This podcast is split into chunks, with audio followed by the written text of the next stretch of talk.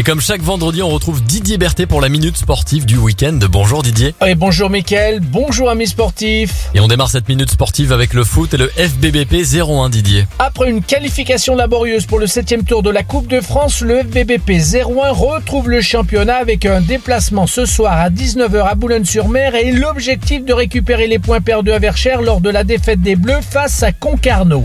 Un succès dans le Nord permettra aux Burgiens de garder le rythme de tête qui est composé d'un groupe de quatre équipes qui se tiennent à un point les unes des autres. Allez, on poursuit la minute sportive avec le rugby et l'USBPA. Ouais, Mickaël, ce soir, les Violets accueillent les voisins d'Oyonnax dans l'entre-deux-Verchères qui est prêt à rugir et à jouer son rôle de 16e homme pour les pousser jusqu'au coup de sifflet final.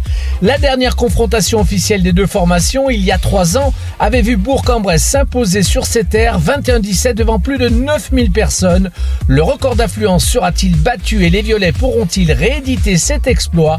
Réponse ce soir à 19h30 au stade Marcel Bercher. Et on termine avec le basket Didier et évidemment la Gielbourg. Oh et la Gielbourg sort un peu la tête de l'eau en s'imposant mardi soir à Equinox en Eurocup face aux Grecs, ce qui met fin à la série négative de 5 défaites de rang. Mais les Rouges et Blancs reçoivent ce dimanche à 17h à Equinox les champions d'Europe en titre, Monaco et son effectif XXL, dont la star du basket européen Mike James et le meilleur marqueur du championnat la saison dernière et ancien Bressan, Danilo Anduzic. Il est clair qu'une victoire face à Monaco relancerait totalement la saison des Burgiens. Voilà Mickaël, le programme des trois clubs phares de la ville de Bourg-en-Bresse. Bon week-end sportif à tous Merci Didier Berthet pour ces infos sport. On se retrouve vendredi et tous les vendredis 7h30, 9h30 pour la minute sportive.